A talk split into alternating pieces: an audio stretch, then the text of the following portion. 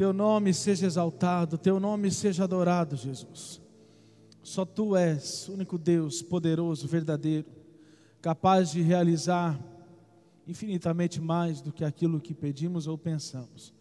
Então, ó Pai, declaramos que nesse momento os nossos olhos se voltam para Ti, o nosso coração se abre, a nossa mente se abre, está preparada para receber tudo aquilo que o Senhor tem para derramar sobre nós. Quero declarar que o Teu Espírito Santo tem a liberdade nesse lugar para falar, para agir no coração e na vida de cada uma das pessoas que se dispuseram a estar aqui nessa noite. Quero repreender todo mal, toda palavra em contrária à palavra do Senhor. Aquele que quer cegar, aquele que quer roubar, matar e destruir, seja repreendido em nome de Jesus, desse lugar. E ele não tem vez aqui para poder trazer nenhuma mentira e tirar o foco daqueles que estão sedentos para ouvir a tua palavra. No nome poderoso de Jesus. Amém. Nós estamos então numa série de mensagens que tem como título Uma Vida Abençoada. Eu tenho certeza que, apesar de ainda estarmos no início dessa série, muitos de vocês já têm vivido a mudança, a transformação e a bênção de Deus no seu lar, na sua casa, no seu trabalho.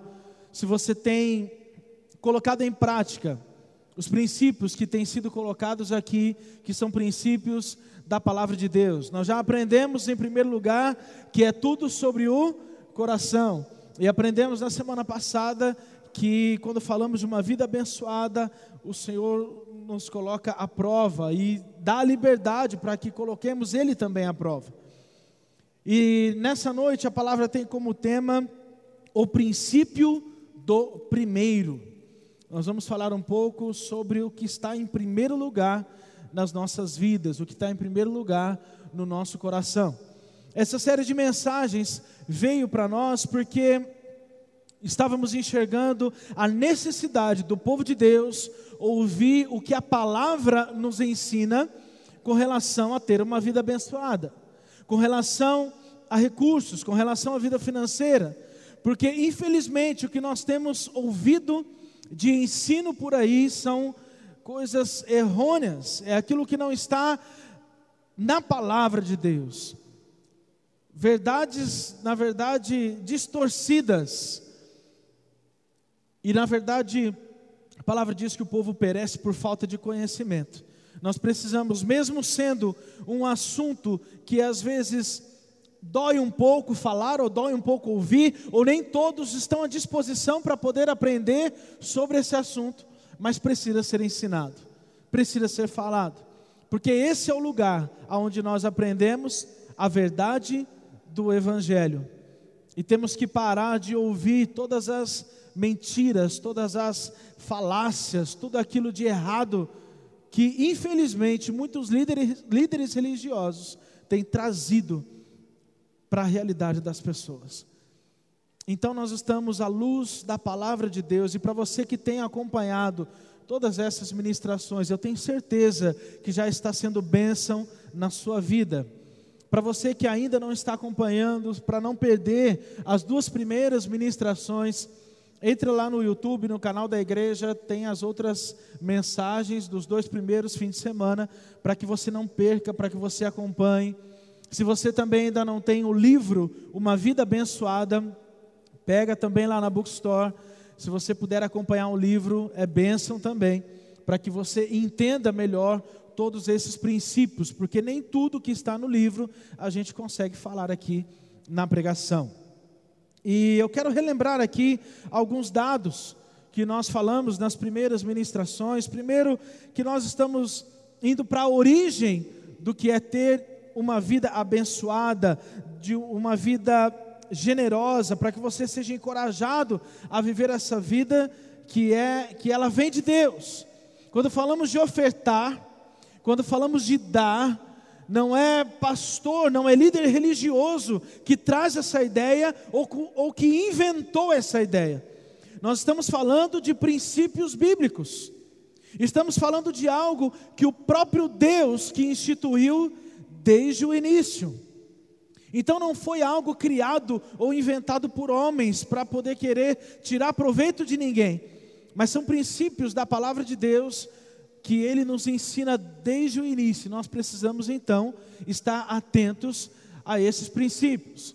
Quando nós entregamos a nossa vida para Jesus, é interessante pensarmos e entendermos que a partir da hora que você entende a vida com Cristo, automaticamente você precisa entender que a sua vida passa a ser uma vida de doação em todas as áreas, não só na financeira. Porque o próprio Deus, ele deu o seu filho para morrer no meio no seu lugar. Amém? Então, a partir da hora que você entende isso, a sua vida agora se torna uma vida de doação. A sua vida agora é doar, é compartilhar tudo aquilo que você tem, tudo aquilo que você recebe, que recebeu da parte de Deus, agora você é constrangido a poder compartilhar, a poder repartir, a poder doar. Como eu disse, em todas as áreas, inclusive a área financeira. E isso é de verdade o que significa ter uma vida abençoada. Quando nós entendemos esses princípios da palavra de Deus. Eu quero relembrar aqui outros dados. A palavra crer é usada 270 vezes na Bíblia. A palavra orar 371 vezes na Bíblia. A palavra amor 714 vezes na Bíblia. E sabemos que quando falamos de crer, de oração e de amor são coisas muito importantes na caminhada cristã, certo? Mas a palavra dar é citada na Bíblia 2.162 vezes. Isso porque o Senhor quer nos mostrar algo. Isso porque Ele quer nos ensinar que a partir de agora a nossa vida tem tudo a ver com dar, porque Ele deu a sua vida antes por nós. Relembrando Efésios capítulo 1, versículos 3 e 4. Quero pedir para que você leia comigo esse versículo bem forte. Vamos lá? Bendito seja o Deus e Pai de nosso Senhor Jesus Cristo, que nos abençoou com todas as bênçãos espirituais nas regiões celestiais em Cristo, porque Deus nos escolheu nele antes da criação do mundo você não dá para ser abençoado pelo Senhor, você dá porque já é abençoado pelo Senhor, amém? Você crê nessa verdade? Você já é abençoado, por isso o seu coração agora é para doar e abençoar outras pessoas. Deuteronômio 28, 3: Vocês serão abençoados na cidade e serão abençoados no campo. Deuteronômio 28, 6: Vocês serão abençoados em tudo o que fizerem. Promessas, palavra do Senhor para as nossas vidas. Então, nós vamos entrar agora necessariamente nessa terceira ministração, o princípio do primeiro, e eu quero começar com o Êxodo capítulo 13. Nós vamos basear essa ministração em alguns versículos desse capítulo. Versículos 1 e 2 diz assim: e disse o Senhor a Moisés: Consagre a mim todos os primogênitos. O primeiro filho israelita me pertence, fala bem forte, me pertence. Não somente entre os homens, mas também entre os animais. 1 Coríntios 15, 20. Mas de fato Cristo ressuscitou dentre os mortos, sendo as primícias dentre aqueles que dormiram. Números capítulo 15, versículo 20. Apresentem um bolo feito das primícias da farinha de vocês. Apresentem-no como contribuição da sua colheita. E Deuteronômio capítulo 18, versículo 4. Vocês terão que dar-lhes as primícias do trigo, do vinho e do azeite e a primeira lã da tosquia das ovelhas. Todos esses textos estão falando de primícias estão nos ensinando sobre o que é a primeira parte daquilo que nós temos, daquilo que recebemos do próprio Deus. E ele vai nos ensinar que essa primeira parte é dele. E uma pergunta, então, qual é ou quem é o primeiro na sua vida? Responda para você mesmo. Quem é o primeiro na sua vida? E como que você demonstra isso? Em todas as áreas, porque quando entregamos a nossa vida para Jesus, a palavra nos ensina que o que Ele quer de nós é que a gente entregue tudo. Não tem como dizer que eu entreguei somente uma parte para o Senhor. Não tem como falar, ah, eu aceitei a Jesus, eu entreguei a minha vida para Ele, mas eu entreguei a maior parte da minha vida, mas tem uma área que eu não entreguei ainda. Dessa forma, na verdade, Deus considera que você não entregou a sua vida. Porque ou é tudo ou não é nada, ou está no controle dele, ou a sua vida está no controle nas mãos do Senhor, ou não está. Ele quer a nossa vida 100%. Eu vou fazer então mais uma vez a pergunta: quem é o primeiro na sua vida? Se Deus vem primeiro na sua vida, todo o resto virá em ordem. Mateus 6,33: Busque em primeiro lugar o reino de Deus, a sua justiça, e todas as coisas lhe serão acrescentadas. Esse texto está mostrando: se você coloca Deus, Jesus Cristo, no centro da sua vida, todas as outras coisas estarão em ordem. Isso não significa que você vai deixar de ter problemas, que você vai deixar de passar por situações difíceis, mas é diferente você passar por essas situações quando Cristo está no centro e no controle da sua vida. Se Ele está à frente, mesmo que os problemas venham, Ele estará do seu lado, te ajudando e vai deixar tudo em ordem. A palavra diz que, numa parábola que em Mateus fala que veio um vento muito forte contra duas casas. Aquela que estava sobre a rocha ficou firme, aquela que estava sobre a areia caiu. Esse texto diz que, na verdade, problemas, situações difíceis, vai vir para as duas situações. Não fala que vai vir problema só para aqueles que estão sobre a areia aqueles que estão firmados na rocha vão passar também pela tempestade, mas a diferença é que essa casa não vai cair. E a questão é aonde está a sua confiança? Se Deus não vem primeiro, todo o resto então estará fora de ordem. Se Ele está em primeiro, tudo fica na ordem, mesmo com os problemas. Mas se Ele não é o primeiro na sua vida, tudo fica fora de ordem. Mais uma vez, versículos 1 e 2 de Êxodo 13: Disse o Senhor a Moisés: Consagre a mim todos os primogênitos, o primeiro filho israelita me pertence, não somente entre os homens, mas também entre os animais. Agora o versículo 12 diz: Separem para o Senhor o primeiro nascido de todo ventre. Todos os primeiros machos dos seus rebanhos pertencem ao Senhor. Mais um texto dizendo que pertence a ele. O Senhor está nos ensinando aqui que esse princípio da primeira parte, ele já declarou que é dele. Não é você mais que decide se essa parte é sua ou não.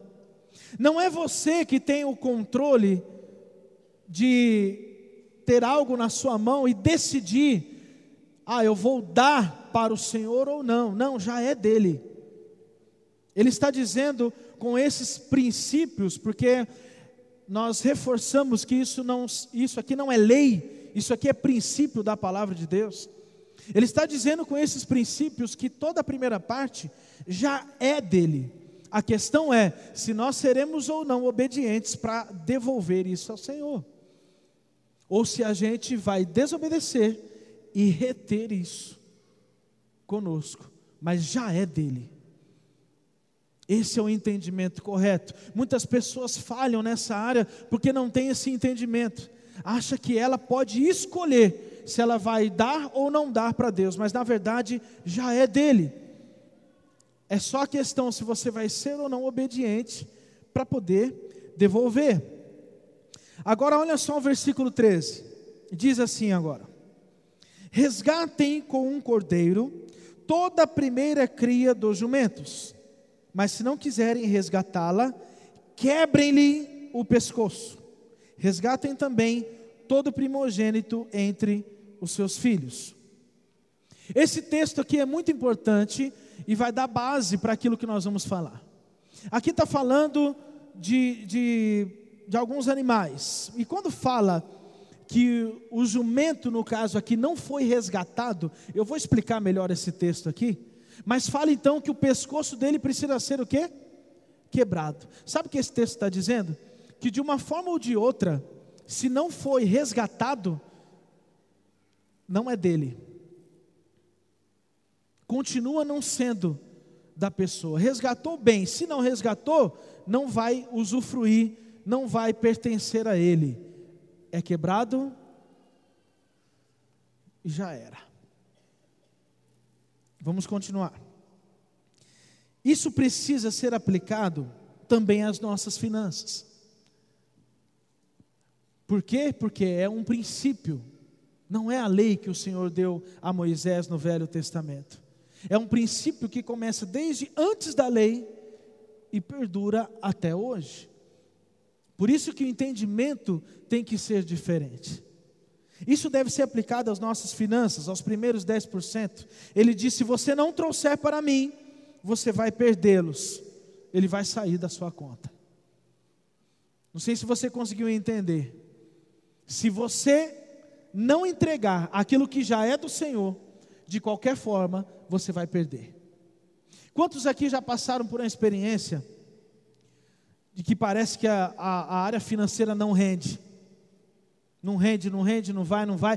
Tem um texto no Novo Testamento que fala assim: que parece que você colocou numa bolsa furada. A própria palavra diz isso. Você acha que está guardando, mas na verdade está perdendo. É isso que esse texto está dizendo. É o pescoço quebrado. Se é consagrado, legal. Se não é consagrado, não é seu, você vai perder. Quantos testemunhos eu já ouvi, e eu quero com, com isso inspirar o teu coração, de pessoas que não eram fiéis nos seus dízimos e ofertas, e depois que, mesmo sem condições, passaram a ser fiéis, e a partir de então começou a render mais do que quando não eram fiéis. 90% que vale mais do que 100%. Essa matemática nenhum de nós vamos entender. Sabe por quê? Porque é espiritual. É espiritual. Não adianta colocar no papel e fazer essa conta, porque não vai fechar. Isso tem a ver com fé, isso tem a ver com confiança. Quando você não entrega e guarda para você, é o pescoço quebrado do jumento, não vai ficar na sua mão. Você abre uma brecha no mundo espiritual para vir o devorador, para vir aquele que vem para roubar, matar e destruir, e ele de alguma forma vai roubar isso da sua vida, mas não vai ficar na sua mão. Vocês estão entendendo o que eu estou dizendo? Estão acompanhando até aqui? Vamos então entrar aqui e nos aprofundar nesse princípio. Primeiro ponto: o primogênito então deve ser sacrificado ou resgatado, é o que fala no versículo 13. Primogênito deve ser sacrificado ou resgatado. Aqui nós precisamos entender então se nós vamos sacrificar ou resgatar, entender um pouco melhor esse texto. Aqui fala de duas categorias de animais que Deus ensinou o povo na época: animais puros e animais impuros, representados pelo cordeiro e representado pelo jumento. O jumento representa os animais impuros, enquanto o cordeiro o animal puro. Se for um animal puro, o primogênito deve ser sacrificado. Se for impuro, ele deve ser resgatado com o sacrifício do puro. Se for puro, primogênito, ele deve ser sacrificado. Se for impuro, deve ser resgatado com o sacrifício de um puro. Deixa eu deixar mais claro aqui. Quando Deus institui isso, ele está no Velho Testamento apontando para algo que aconteceria lá na cruz. O cordeiro aqui é Jesus Cristo. E quem é resgatado aqui? Eu e você. Ele está apontando aqui que através do sacrifício de um cordeiro, sem defeito, todos os outros seriam resgatados. Glória a Deus por isso. Foi o que Jesus fez na cruz. por mim e por você. Por isso eu já quero abrir um parênteses e dar uma deixa aqui para você que ainda não entregou a sua vida para Jesus e já entende, entendeu agora esse sacrifício que Jesus fez por você. No final dessa ministração, eu vou dar uma oportunidade, você vai entregar a sua vida para Jesus hoje. Porque foi isso que ele fez por você. Deus já estava dizendo desde o início aquilo que iria acontecer. Ele já estava colocando na mente daquelas pessoas aquilo que ele faria lá na frente. Já estava ensinando elas. Um se sacrificando por todos os outros sendo resgatados. E como eu disse, como isso aqui é um, é um princípio isso aqui tem que ser aplicado nas finanças. Eu não sei se você já tinha conseguido entender, mas Jesus é a primícia dos dízimos de Deus. Jesus é a primícia dos dízimos de Deus. Sabe por quê? Porque Deus deu primeiro o seu filho. Ele não esperou nada acontecer, não esperou ver se alguém iria se purificar por si só, mas ele decidiu, sabe quando? Desde a eternidade passada, que ele iria entregar o seu filho Jesus por mim e por você. Era algo que já estava decidido há muito tempo, desde sempre, na verdade. Ou seja, ele primeiro que deu. Jesus é a primícia do dízimo de Deus. E aí você começa a pensar nessa aplicação para nós, o que nós então estamos fazendo diante de uma verdade tão forte como essa. Por isso que o dízimo, meu irmão, você precisa dar em primeiro. Você não tem que preocupar primeiro com as suas contas e se sobrar, você dá o dízimo. Se você está fazendo isso, você já está quebrando o princípio do primeiro. É claro que para isso é necessário ter fé. É necessário ter fé para dar o primeiro. Porque quando você diz assim, eu, estou, eu recebi e já entrego antes de pensar nas outras contas, além de estar entregando a primeira parte, você já está dizendo assim: eu confio no Senhor e Ele vai suprir as minhas necessidades no restante do mês. Se você faz o contrário, você está dizendo que não confia no Senhor, porque você está confiando na sua inteligência. Primeiro você vai preocupar com as suas contas, primeiro você vai preocupar com outras questões, para depois, se sobrar, aí você entrega o dízimo. Esse pensamento está totalmente errado, não é de acordo com o princípio do primeiro. Isso significa primícia. Isso significa confiança. Quando Deus ensina no Velho Testamento sobre o sacrifício do cordeiro, Ele não disse assim: olha, das crias, vocês esperem nascer aí umas 10, 20, aí avalia, dentre as 10, qual que você vai querer dar. Não, ele não fala isso. Ele fala, é o primeiro. Para o povo entender a confiança, para ele poder sacrificar o primeiro, mesmo sem saber o que viria depois, mas já confiando que o Deus deles supriria todas as suas necessidades. E a aplicação para nós hoje é a mesma coisa. Você tem sido um primiciador? Você tem entregado antes de outras contas, outras preocupações? Ou será que a sua primícia hoje está no banco? Aonde está a sua primícia hoje? Porque é tudo sobre o coração. Romanos 5, 8, parte B. Cristo morreu em nosso favor, quando ainda éramos pecadores. Ele deu primeiro. Cabe a nós fazer a mesma coisa. A primeira porção tem a redenção e se torna a porção redentora. A primeira porção tem a redenção, ou seja, a primeira é o sacrifício do cordeiro. Os 10%, o dízimo, é o sacrifício do cordeiro. Se você faz da forma certa e entrega essa primícia, todos os outros 90% é a redenção. Aí você consagra os outros 90%. Agora, quando você não entrega a sua primícia, sabe o que acontece com os outros 90%? Pescoço quebrado. Vocês estão me entendendo? Quando você não entrega a primícia, os outros 90% não foram resgatados, não foram consagrados, pescoço quebrado, é provável que não fique na sua mão. Aí é onde parece que está colocando numa bolsa furada, não rende, nada acontece. Segundo lugar, os primeiros frutos devem ser ofertados. Provérbios capítulo 3, versículos 9 e 10. Honre o Senhor com todos os seus recursos e com os primeiros frutos de todas as suas plantações.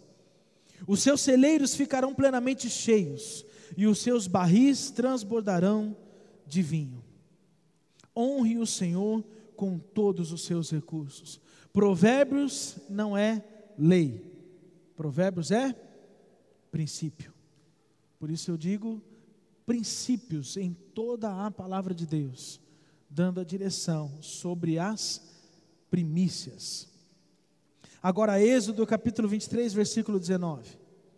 Tragam ao santuário do Senhor, o seu Deus, o melhor dos primeiros frutos das suas colheitas.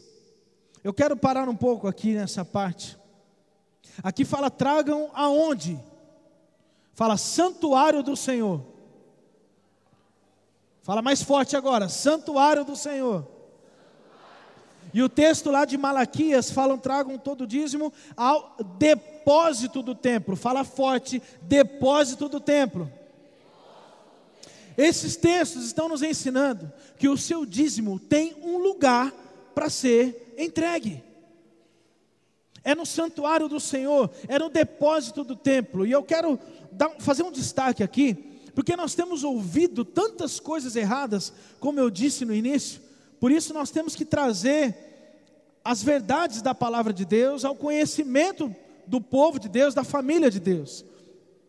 Porque tem pessoas que estão dizendo que não precisa, que você pode entregar o seu dízimo onde você quiser, que você pode entregar para instituições. Não estou falando que você não pode ofertar, na verdade, não só pode, como deve, mas o dízimo é no depósito do templo, o dízimo é na casa de Deus.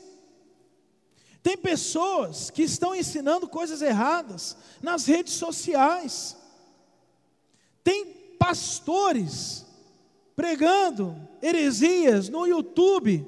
E quantos cristãos no nosso meio estão sendo pastoreados por esses desigrejados? Estão ouvindo esses ensinos errados de homens que se dizem pastores, mas não têm igreja, que andam sozinhos e fala que não precisa entregar o dízimo na igreja, porque ele mesmo não tem igreja. Mas ele quer que você curte, que você dá um like, que você compartilha, porque ele vai receber a parte dele lá. Agora na igreja não é para dar o dízimo. E aí eu pergunto: quem é igreja que você está ouvindo? Por quem você, igreja, está sendo pastoreado? Pelos seus pastores, que estão aqui quando você precisa, quando precisa te abraçar, quando precisa te dar uma palavra, que te dá um alimento espiritual todo domingo, ou por aqueles que, quando você precisa, estão longe e nunca vão te atender. Mas é isso que eles estão ensinando. Heresias. E muitas pessoas estão caindo nessas mentiras. Cuidado, igreja, com aquilo que vocês ouvem. Cuidado. Vocês têm pastores nessa igreja para cuidar de vocês. Vocês têm líderes de células, supervisores, pastor de região, pastor de, de casa, pastor de tudo quanto é jeito, pastor de finanças.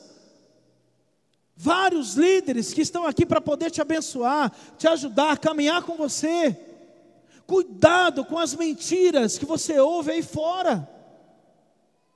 A palavra de Deus é clara: existe um lugar para entregar o dízimo. É diferente da oferta. Dos outros 90%, o que você quiser ofertar para abençoar a vida de alguém, abençoar um ministério, abençoar uma instituição, inclusive a igreja tem instituição, ação social. Aí é seu, aí você decide, aí é você que diz, que direciona aonde você vai colocar os seus recursos. Agora, o dízimo, a palavra de Deus é clara, é no depósito do templo. E tem pessoas plenamente capacitadas para poder dar a direção desses recursos. Já não é você quem decide para onde vai esses recursos. Quando havia o sacrifício do cordeiro, eles levavam o cordeiro e ele era sacrificado. E não tinha direção, ninguém aproveitava nada, era queimado. Esse era o sacrifício. Não tinha opção de escolher. Hoje em dia, meu irmão, a mesma coisa, é no depósito do templo. Porque pessoas capacitadas, levantadas pelo Senhor, é que vão dar essa direção. Amém? Estão comigo ainda? Uma frase importante: o dízimo sempre vem para a casa de Deus. Você não pode dividir seu dízimo, você não pode designar o seu dízimo, e a razão pela qual ele sempre usa o verbo trazer ao invés do verbo dar, quando se fala de dízimo, é porque você não pode falar dei o que não pertence a você. Todo mundo entendeu isso? Você não pode falar que você dá algo que não é seu. Por isso o texto fala que você traz, ou você devolve, porque é algo, como eu disse no início, que já pertence ao Senhor. Já pertence ao Senhor. Então é esse o ensino que precisa estar no seu coração. Só existem duas opções com relação ao dízimo. É um pouco forte, mas aguenta a mão aí. Só existem duas opções: ou você traz ou você rouba. E quem está dizendo isso, meu irmão, não é pastor, é a palavra de Deus. Não existe a opção de dar. Ou você traz, ou você está roubando. Essa é a verdade da palavra de Deus. Existe um texto que fala do pecado de Acã, talvez a maior parte de vocês aqui conheçam esse texto. Acã reteve recursos, tesouros, da forma errada. E a questão foi que houve uma maldição ali, tanto que aquelas pessoas estavam entrando na terra prometida, começando as suas guerras. E eles foram com poucas pessoas, porque era com uma, com, contra uma cidade muito pequena, falando: ah, lá vai ser fácil. Mas mesmo sendo uma cidade pequena, que seria fraca para aquela batalha, mas eles perderam por conta de um homem que reteve aquilo que não era dele. Esse texto está nos ensinando: quando você tem, retém algo que não é seu, está debaixo de maldição. Mais uma vez eu pergunto: a sua primícia está na casa de Deus ou está no banco?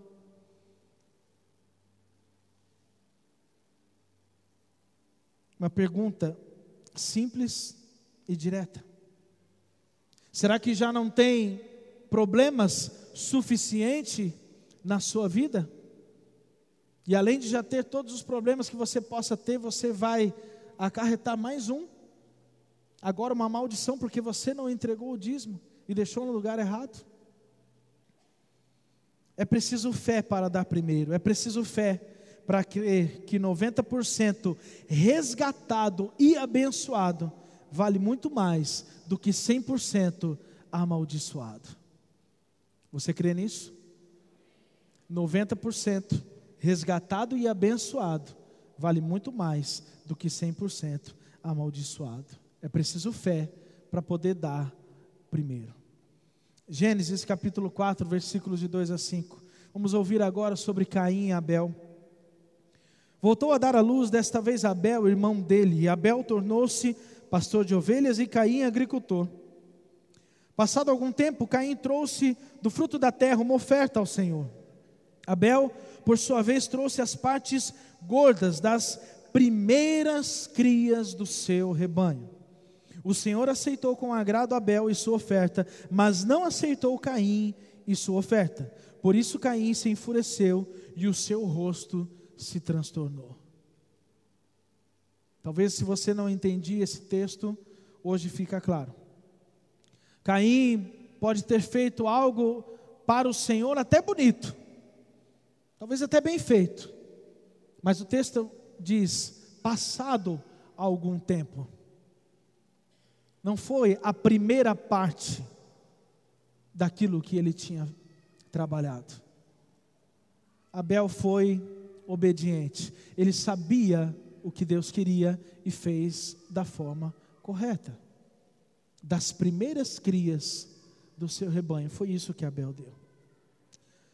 Eu quero que você aplique na sua vida, se assim como foi com Caim e Abel, se o Senhor tem recebido a sua oferta, se Deus tem recebido a sua adoração. Porque, de acordo com a palavra de Deus, aquilo que estamos aprendendo hoje, se é a primeira parte, o Senhor recebe, se não é a primeira parte, Deus não está recebendo a sua adoração. Ele só recebe quando é a primícia, quando é a primeira parte. É dessa forma que o Senhor age. Não é porque Deus é um Deus ruim. Talvez você possa se perguntar: poxa, mas será que Deus não podia abrir uma exceção e aceitar a oferta de Caim? Ou será que você não está pensando de você? Será que Deus não pode abrir uma exceção para mim? Porque a minha situação, poxa, está tão difícil. Será que, ah, não, Deus entende, Ele conhece a minha realidade. Mas não é dessa forma que acontece.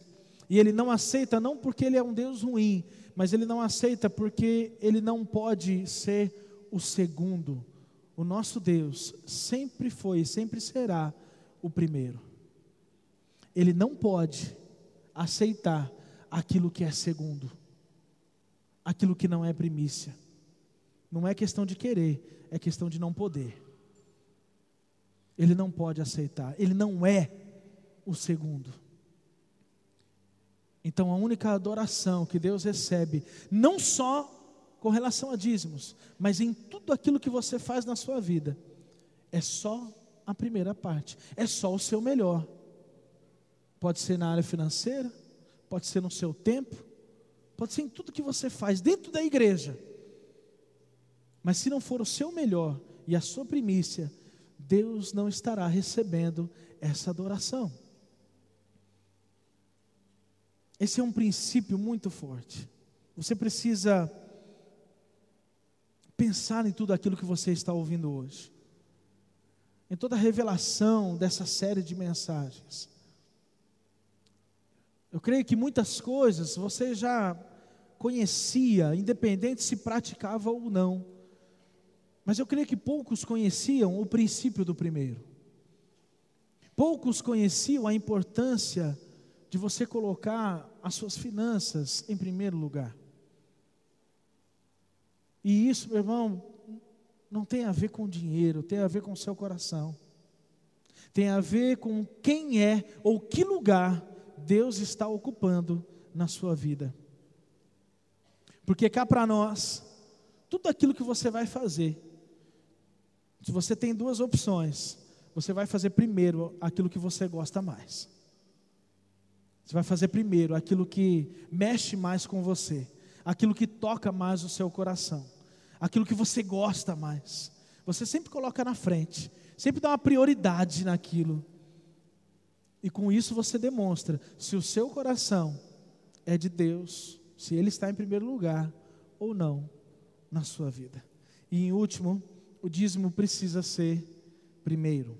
Levítico 27, 30. Todos os dízimos da terra, seja dos cereais, seja das frutas, pertencem ao Senhor, são consagrados ao Senhor. Mais uma vez, em outro texto, ele fala que pertence a Ele coisa muito enfática que ele nos ensina. Por isso que seria roubo, porque ele já separou para ele mesmo. Malaquias capítulo 1, de 12 a 14 diz: Mas vocês o profanam ao dizerem que a mesa do Senhor é imunda e que a sua comida é desprezível. Versículo 13: Quando vocês trazem animais roubados, aleijados e doentes e os oferecem em sacrifício, deveria eu aceitá-los de suas mãos? Pergunta o Senhor. Olha só o que o próprio Deus está dizendo aqui. Eu vejo até Deus sendo um pouco sarcástico. Porque ele, é claro que ele é o dono de todas as coisas, ele já sabe a resposta, mas ele volta uma pergunta para aquelas pessoas. Ele fala: vocês estão profanando, vocês estão fazendo algo imundo, olha o tom que Deus está usando. Vocês estão trazendo animal coxo, aleijado. E aí ele pergunta para eles: deveria eu, o Deus Criador, dono dos céus e da terra, que te amei, te criei, deveria eu aceitar essa oferta? E Deus está perguntando hoje mais uma vez para você, igreja, daquilo que você está entregando, se é ou não a primícia, se está sendo machucado, coxo, aleijado, imundo, deveria o Senhor aceitar a sua oferta? Responda para você mesmo. Deveria o Senhor, o Deus a quem nós devemos temer, receber a oferta que você dá? Responda para você mesmo. E o versículo 14 diz: Maldito seja o enganador que, tendo no rebanho um macho sem defeito, promete oferecê-lo e depois sacrifica um animal defeituoso, diz o Senhor dos Exércitos pois eu sou um grande rei e o meu nome é temido entre as nações. Aleluia. Deus não precisa do meio do seu dinheiro. Ele está dizendo: Eu sou o grande rei. O meu nome é temido entre as nações. Você entregando da forma certa ou não, não vai mudar quem Deus é, mas vai mudar quem você é. Ele fala: alguns prometem entregar o melhor, saem da igreja animados, dizendo: a partir de hoje tudo vai ser diferente, eu só vou entregar para o Senhor aquilo que vai ser o meu melhor. E você faz uma promessa diante de Deus, mas depois de um tempo, você está mais uma vez entregando um animal defeituoso. Deveria Deus aceitar? Agora, Êxodo capítulo 13, versículos 14 e 15 diz assim: No futuro, quando seus filhos lhes perguntarem: Que significa isto? Digam-lhes com mão poderosa: O Senhor nos tirou do Egito, da terra da escravidão. Quando o Faraó resistiu e recusou deixar-nos sair, o Senhor matou todos os primogênitos do Egito, tanto de homens como de animais. Por isso, sacrificamos ao Senhor os primeiros machos de todo o ventre e resgatamos os nossos primogênitos.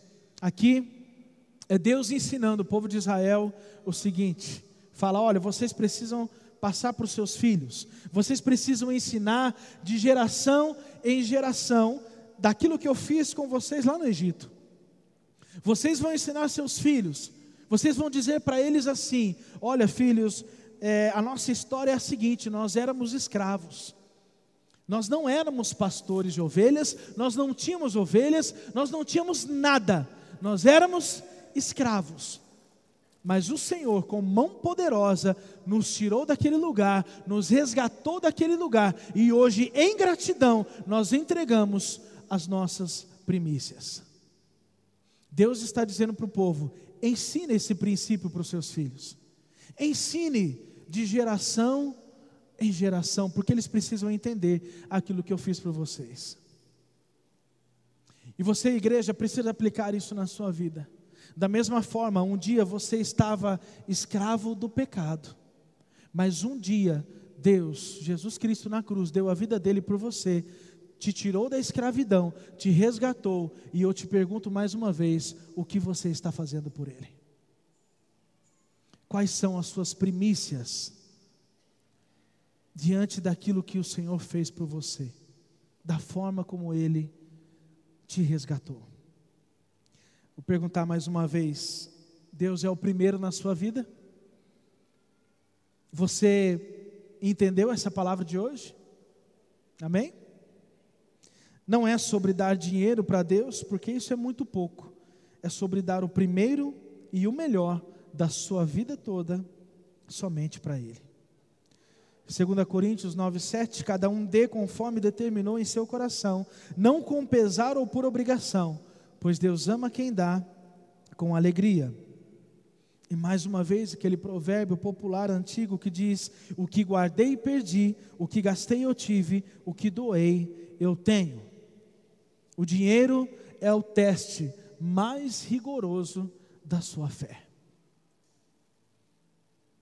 Ele é um teste muito forte, muito rigoroso, porque por dinheiro pessoas matam, por dinheiro pessoas morrem, por dinheiro pessoas fazem loucuras.